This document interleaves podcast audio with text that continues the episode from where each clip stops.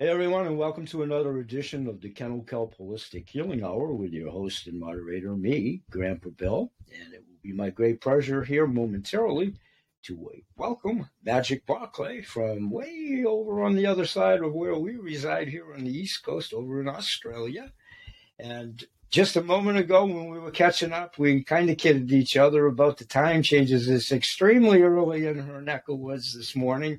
So again, I thank her for allowing me to catch up with time zones and probably impeding a little bit of her important REM sleep. So thank you. And Rachel, I've already, uh, Rachel, there we go already. Magic, another guest coming up, Rachel. Magic, I've already read your bio and referenced it to folks on the web uh, via a previous video. And I think you said that you've seen that video. So I'm just going to welcome one Magic Barclay and I did a little theme on today's show. I hope you're comfortable with it on the old song, Oh, Oh, Oh, It's Magic. Great song by Pilot. welcome, Rachel. Rachel, I still want to call you Rachel. Magic, welcome. Thanks, Grandpa Bill. Thank you. And we're going to let you just kind of partake. I think I referenced folks to the, the episode that you and I talked about on your own podcast and I kind of wanted to segue into the bits and pieces of that specific podcast, but about your bio as well. How'd you how'd you come upon this great field? And welcome.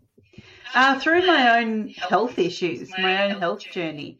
So, you know, as most of us were always seeking our own answers, and I was just the same. So I'd been constantly sick, lots of chronic illnesses, pretty much given 12 months to live. And I went, no, that's that's not okay. That's so not okay. Two little kids. No way was I going to bow out of this earth gracefully. like they had to drag me kicking and screaming. So I threw myself into natural health because I wasn't getting answers from the medical system, or at least answers that were only partial, and that wasn't good enough. Can I interrupt you for just one second? Are you, and yep. God love you if you are, but are you seeing me okay without fuzziness? Because you're just a tiny bit fuzzy on camera. Am I fuzzy to you? I've got a little bit of fuzziness from you, okay. yeah. Let me see if I can maybe do a little something about clarity while you continue talking. Sorry about that. Go ahead. Go ahead. I'm sorry. Yeah, so my own journey took me to the career that I'm in now.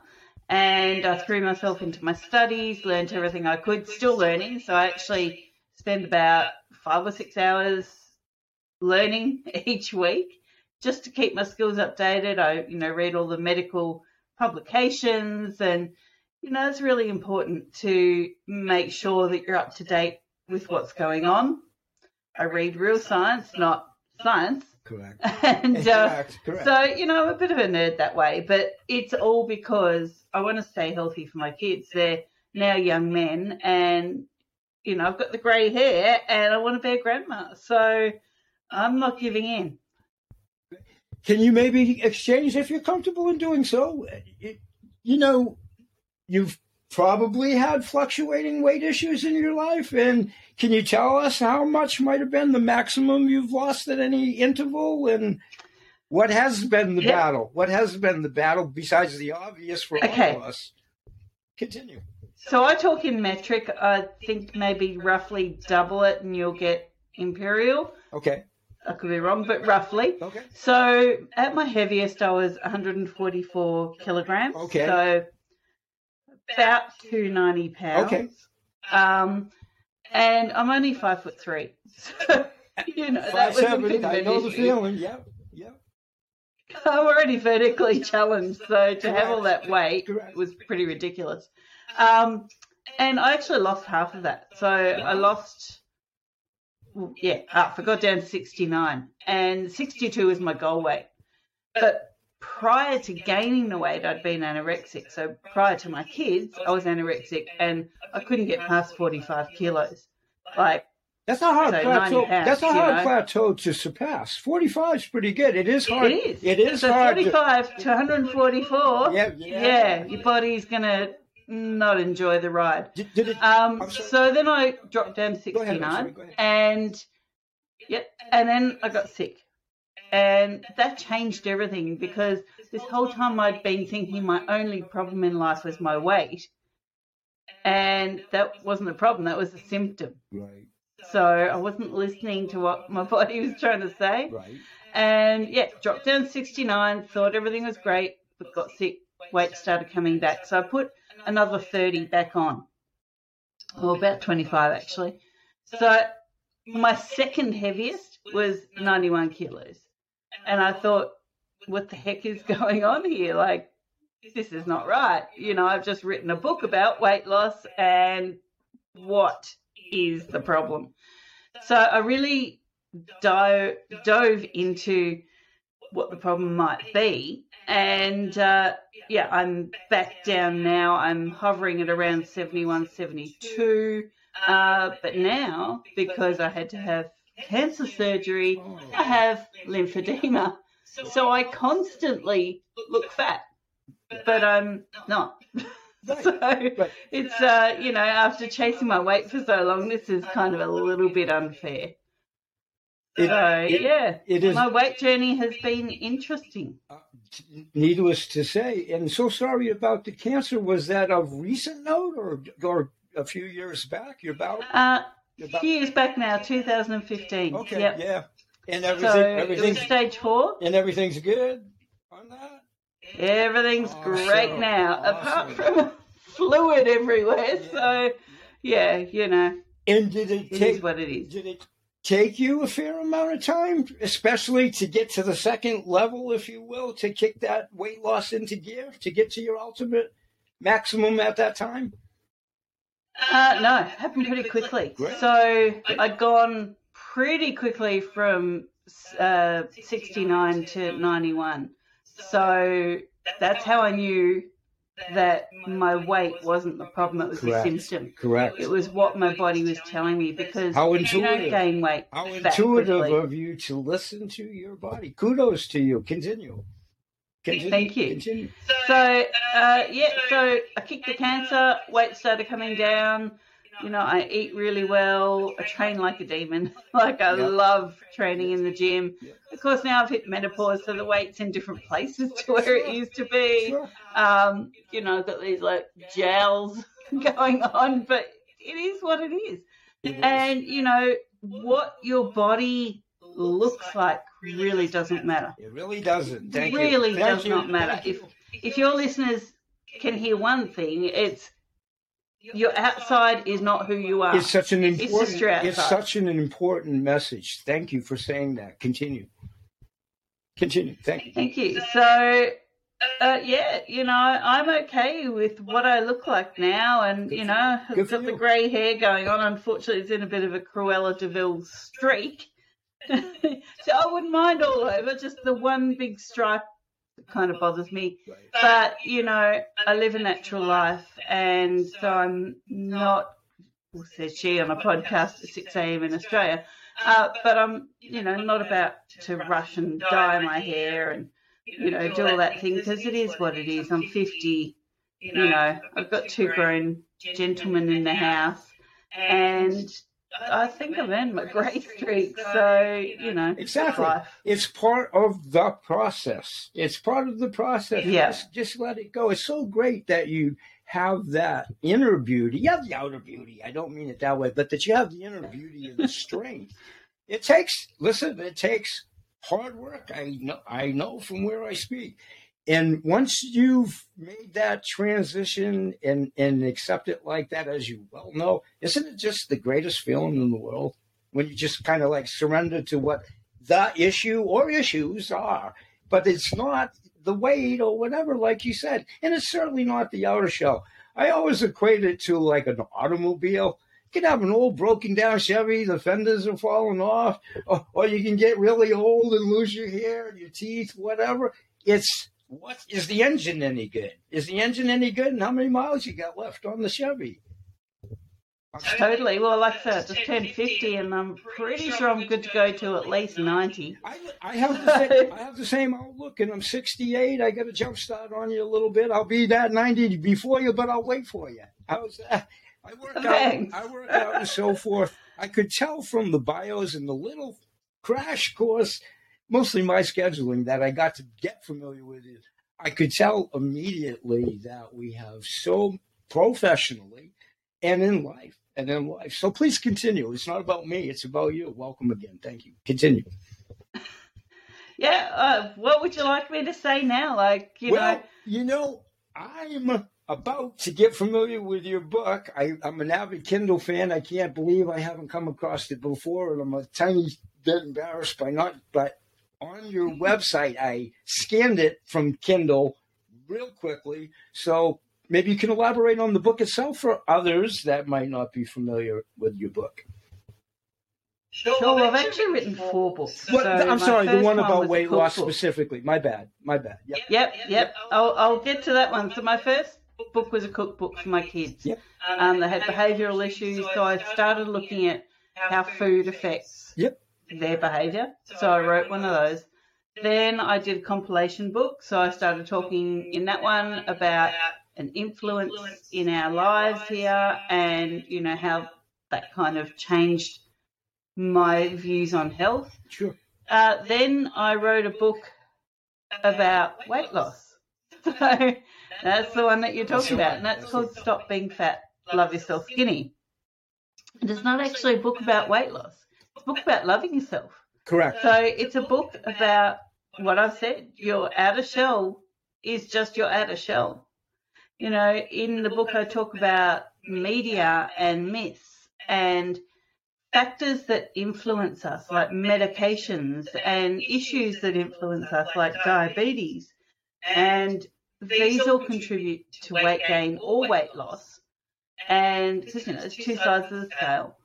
And about being happy within yourself. So it's really about my journey of, you know, pre being a, a big girl. I was too skinny. So I went from looking like Olive Oyl from Popeye to uh, to the Blueberry Girl in Charlie and the Chocolate Factory. Too great. No, and all in the same body and all in the space of a few years. So, you know, that's, that's what Stop Being Fat, Love Yourself Skinny is really about. And it's about giving you um, the myths that you need to be aware of. So, you know, don't compare yourself to things in the media because that's unreal.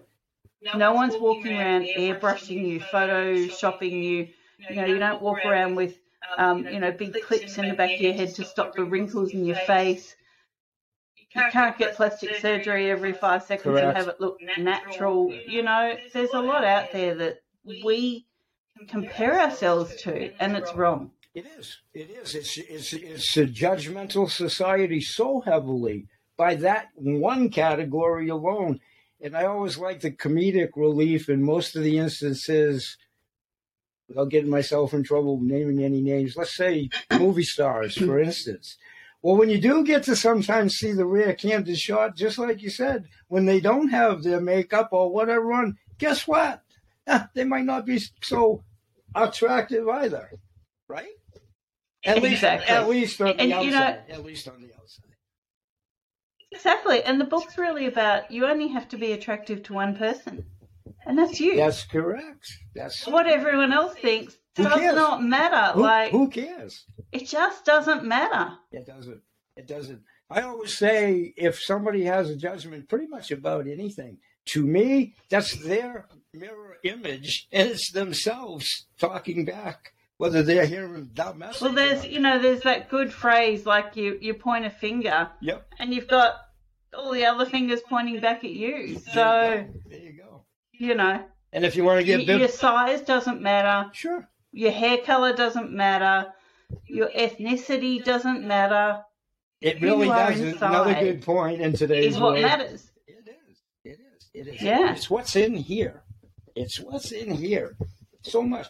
So yep. maybe for the folks that are struggling right now and the anxiety and the stress and what have you, are you open to exchanging any medicinal help that you may have had in conjunction with the self-imposed? Yeah, yeah. definitely. Please, uh, please, definitely. so medicinal help. Yeah. So please expand. don't get me started. Please, ex- well, I, I, don't get me started. We'll, we're definitely going to have you back on the show. I hope you have an open invite because this is so multitudinous of a subject, as you well know.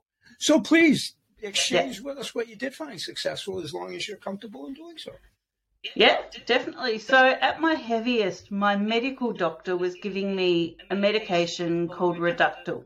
Uh, I'm not sure if you got it in the US, but it sounds here in Australia, it sounds familiar, but yeah. Yeah, it comes under a lot of different names, but basically, it's a drug that suppresses your appetite so that you lose weight. Right. But being a drug, it's synthetic.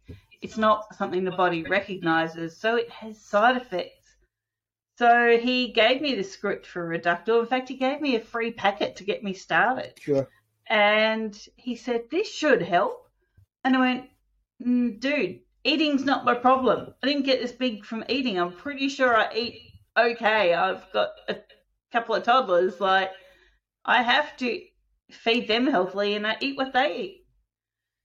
So I looked up what this Reductil did. And at the time that he gave me the packet, and gave me a script for more, there was several lawsuits going on about people that had, you know, really bad reactions mentally to this thing. a couple of people had heart attacks. That's where I know the name from. I'm familiar with the lawsuits yeah. when you said that. Continue. Continue. Lawsuits, yeah. yeah. And here he was giving it to me, you know, yeah. and I'm like, nah, that, nah, not taking it. Sorry, but no.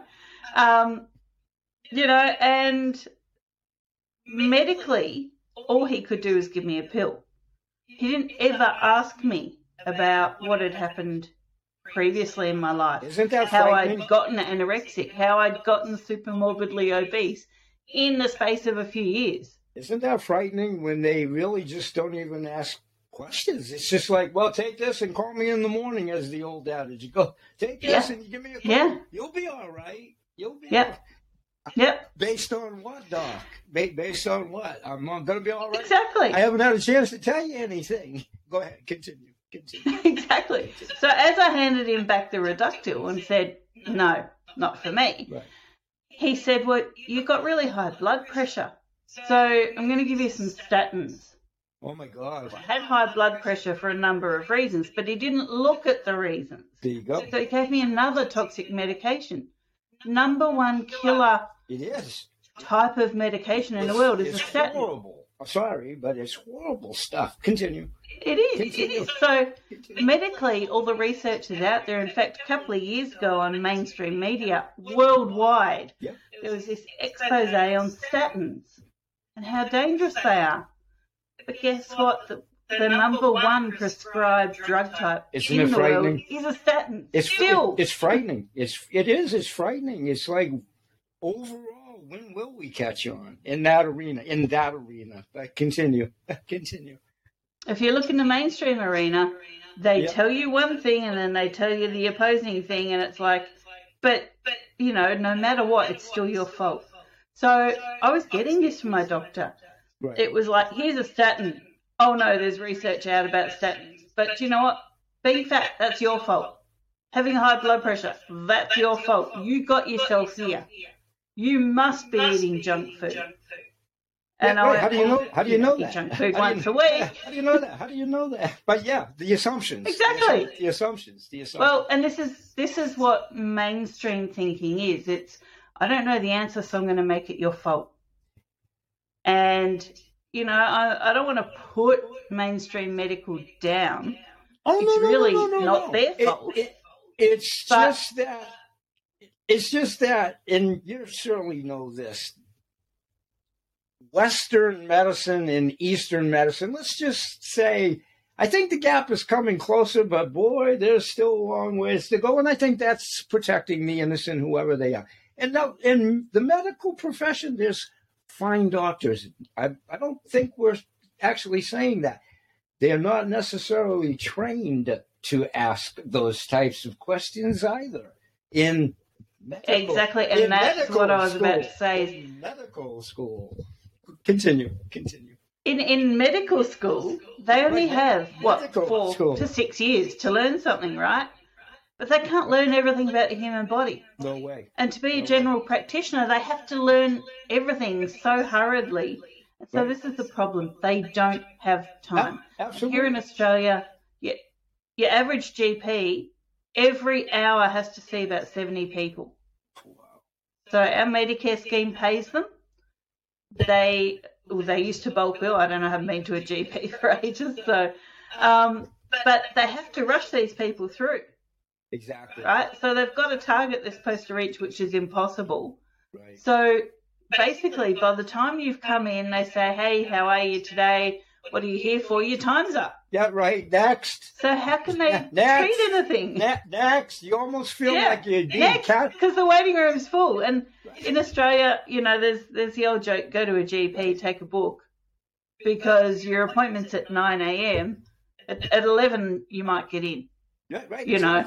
And how about when they do get in? I'm sure it isn't that much difference. How about when you do get in and they'll go, "I- I'll be right back. I got to go see Mrs. Jones. Seriously? Well, it's like, well, Yeah. that's great. I hope Mrs. Jones is fine, but isn't this all the time? It's like, what's What about me? It's crazy. It's crazy. No wonder they don't know what the matter is. It's like, oh, I got to go talk to Mrs. Jones, and I won't ask her anything. And that's it. They don't. They just don't have time. They do not have time. In They're their not given time. In defense, it's the Yeah. system. It's the system, not so much the Yeah. physicians within. And it's kind of not their fault. Yeah. To, some degree. It's the- Exactly. It's the, system. Exactly. So yeah, the GPs, the GPs back in the day, for my weight, first they try and give me Reductil, then they try and give me statins, right? And then they say, oh, and, and you got high blood sugars, so you've got diabetes. Well, high blood sugars does not mean diabetes, right? So there's when you're under stress, there's a chemical that your adrenals make called cortisol. Now, cortisol is a hormone, right? Cortisol is also a sugar. So when you have uncontrolled stress and your adrenals are outputting bucket loads of cortisol more than your body needs, it has to go somewhere. So it goes into your bloodstream. So you get a blood test done and you've got high blood sugars. Doesn't mean you're diabetic. Sometimes it does. But for me, yeah, for, for me, it meant stress.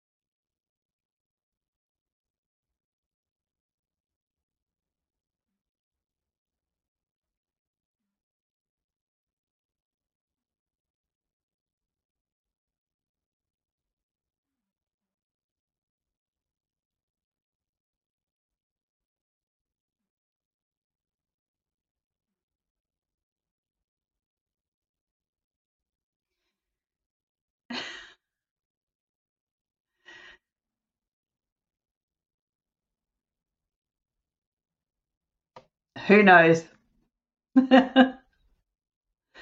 yeah, so look, stress was my.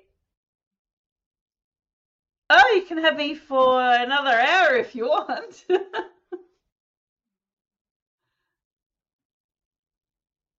no problem. Yeah, so jumping back a little, you know, I've been told I've got high blood pressure, I've got diabetes, I've I've got the, the triad of, of weight gain you know, diseases basically. But at no point in time did they ask me what my home life was like. And, you know, they they really didn't help. And I was in um, a pretty nasty situation with my marriage and a nasty situation with myself because, you know, it's full of self hate and self loathing. And because, yeah, because of the situation and because I'd lost my identity. You know, like someone would say, Hey, Magic, who are you? Well, I'm a mum and I'm a wife and, you know, I'm a housekeeper and, um, you know, I had all these labels, but I couldn't actually tell you who I was. And uh, so, you know, that was a big part of the problem back then. So, fast forward, left the marriage, left everything behind except for the, you know, the kids, cats, dogs, and furniture. Took that with me, and start restarted my life and lost a whole lot of weight. Wrote my book, the beauty. My life has turned around. You know, finally I can look at myself in the mirror and go, yeah, I like the chick that I see. You know and my kids are seeing me healthier than ever until I wasn't. So, you know, I got sick.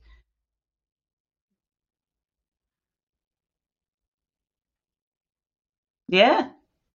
Like my eldest, when he was five, started crying. And I said, you know, what's the matter? And he goes, I just want to be able to hug you like the other kids hug their mums, but I can't reach. So, you know, that was kind of a, a bit of a spur on to drop the weight, right? So, yeah, we moved. I got sick. Weight started coming back. I'd just written a book, just published it. It had just gone number one around the world. And I was like, now I feel like a phony because the weight's coming back. And that's when it finally dropped that the weight was a symptom. It wasn't the cause. And the cause had been there the whole time. So if I look at my high cholesterol, well, that's a big sign of an infection, a viral infection that's uncontrolled. I look at my high cortisol, not only is it from stress, but it's because the adrenals have kicked me into a fight or flight syndrome and I got stuck there. And it's just spewing out cortisol by the bucket load, right? If I look at yeah, if I look at the blood sugars, well, yes, that was the cortisol, but it was also because of the cholesterol. So all these things are, you know, tied in, but you've got to look for what's behind it. So there was, you know, uncontrolled viral load, there was uncontrolled stress, there was uncontrolled candida infection. You know, there was so much going on that not once had that been addressed prior to me finding it. So unfortunately, it took till I got really sick to find it. But, you know, unraveling those layers of the onion of my health has been just so enlightening. And so now that's what I help other people do. I look for the root cause. I don't look at the at the symptoms because you can have a bucket of symptoms that don't make sense. You're going to treat the symptoms, that bucket just keeps refilling. It's like a bottomless bucket, it's never ending. So if you go for the root cause, you're eventually going to get rid of the, the base of the bucket, and so it can't refill because your body starts working in synergy with itself. So, yeah, that's what I do now.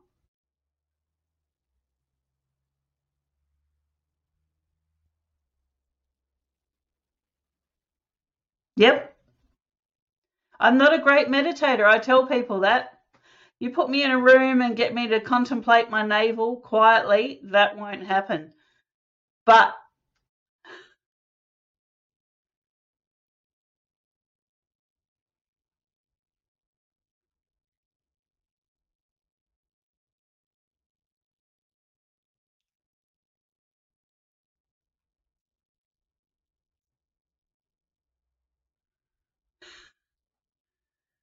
Exactly. So so for me, for me meditation is 80s music in my headphones and I lie on the floor with a, a thing behind my neck to try and straighten my, my spine up and I lie there and I listen to 80s music and it takes me back to a really happy place in my life.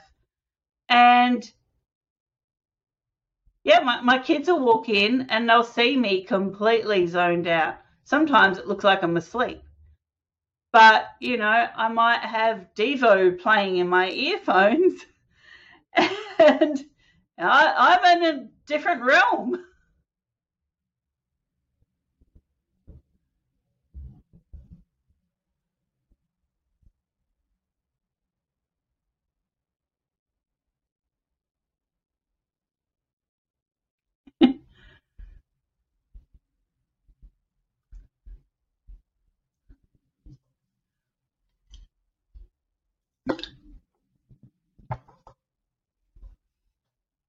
Right?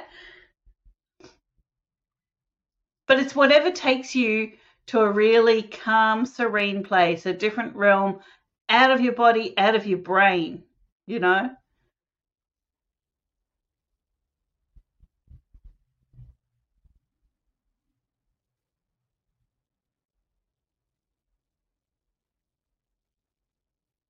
Yep. It is. It is. Knowing who you are, what you stand for, you know, what's your hill that you're going to die on. Knowing that stuff is so important. And I think a lot of people don't even have that. They just go through their day to day. And, you know, certainly for your listeners, here's a tip find what is important to you. And it doesn't matter if you think other people aren't going to agree with it because they're not you.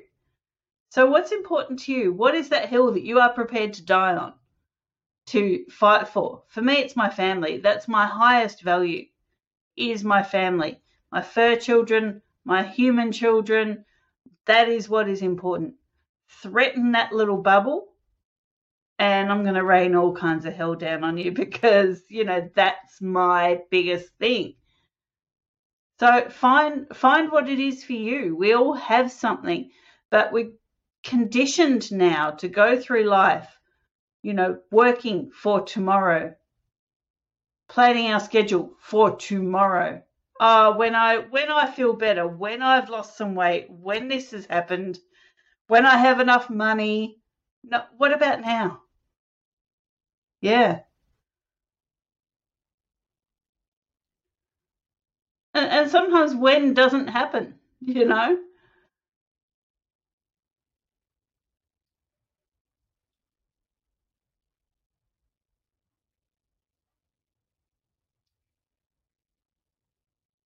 So the when is now. And now is what what you're doing now for you. That's what matters. Not for other people, for you.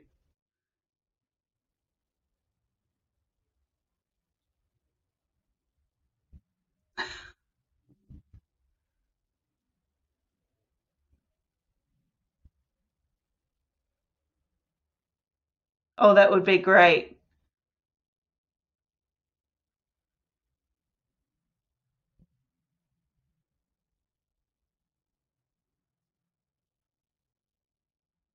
Sounds good. And just to the listeners, you know, if you ever want help getting to your root cause of what's going on, just go visit me at www.wholisticnaturalhealth.com.au.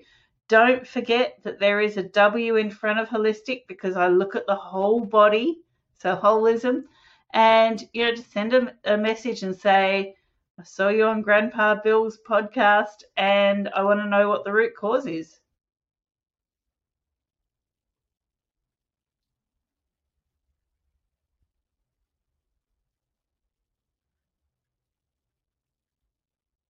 Yep. And and you know what? A root cause analysis is free. So why wouldn't you?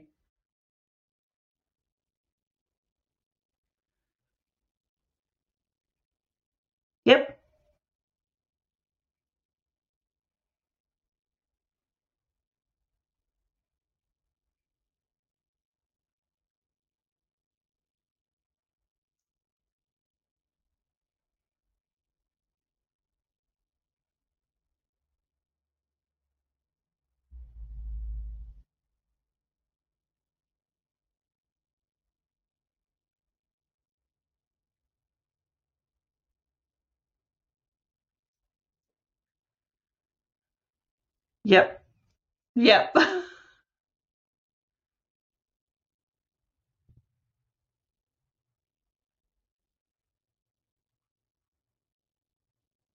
Mm. Yes. My pleasure. That's right. Thanks for having me.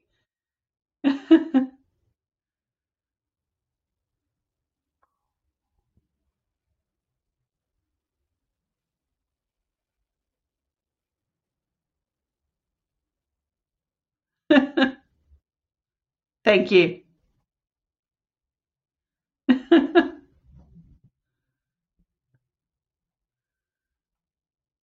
All good. Thank you. bye bye.